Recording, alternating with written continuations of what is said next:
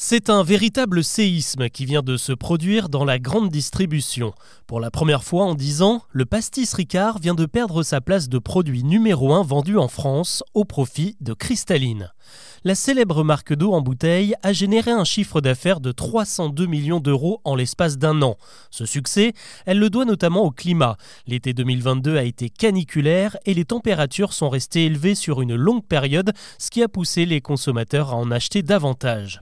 En fait, Cristalline est le produit populaire par excellence. Elle est ancrée dans le cœur et dans le panier des Français car elle n'est pas chère et constitue un repère, surtout en période d'inflation. Pour en arriver là, le groupe Alma qui possède la marque a développé une stratégie sur le long terme entièrement bâtie avec l'idée de réduire les coûts.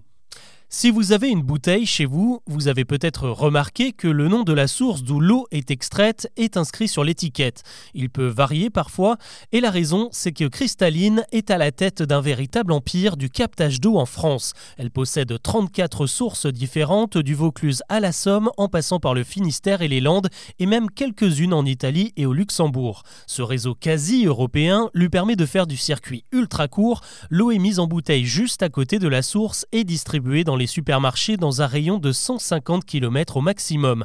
Du coup, si vous buvez de la cristalline à Avignon ou à Quimper, elle n'aura pas exactement le même goût. Tout ça pour faire des économies, en particulier sur le transport, quand Evian se fournit uniquement en Haute-Savoie et Volvic en Auvergne. À cela, on peut ajouter un immense réseau de recyclage. L'entreprise reconditionne elle-même les plastiques qu'elle produit, un circuit fermé qui lui évite de subir les variations des prix des matières premières.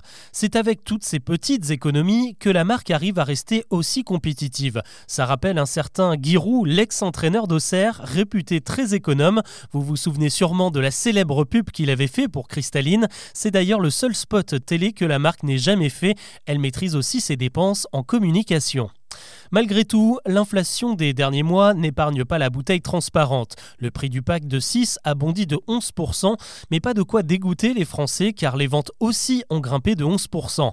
En fait, aujourd'hui, la seule concurrente crédible de Cristalline, c'est l'eau du robinet.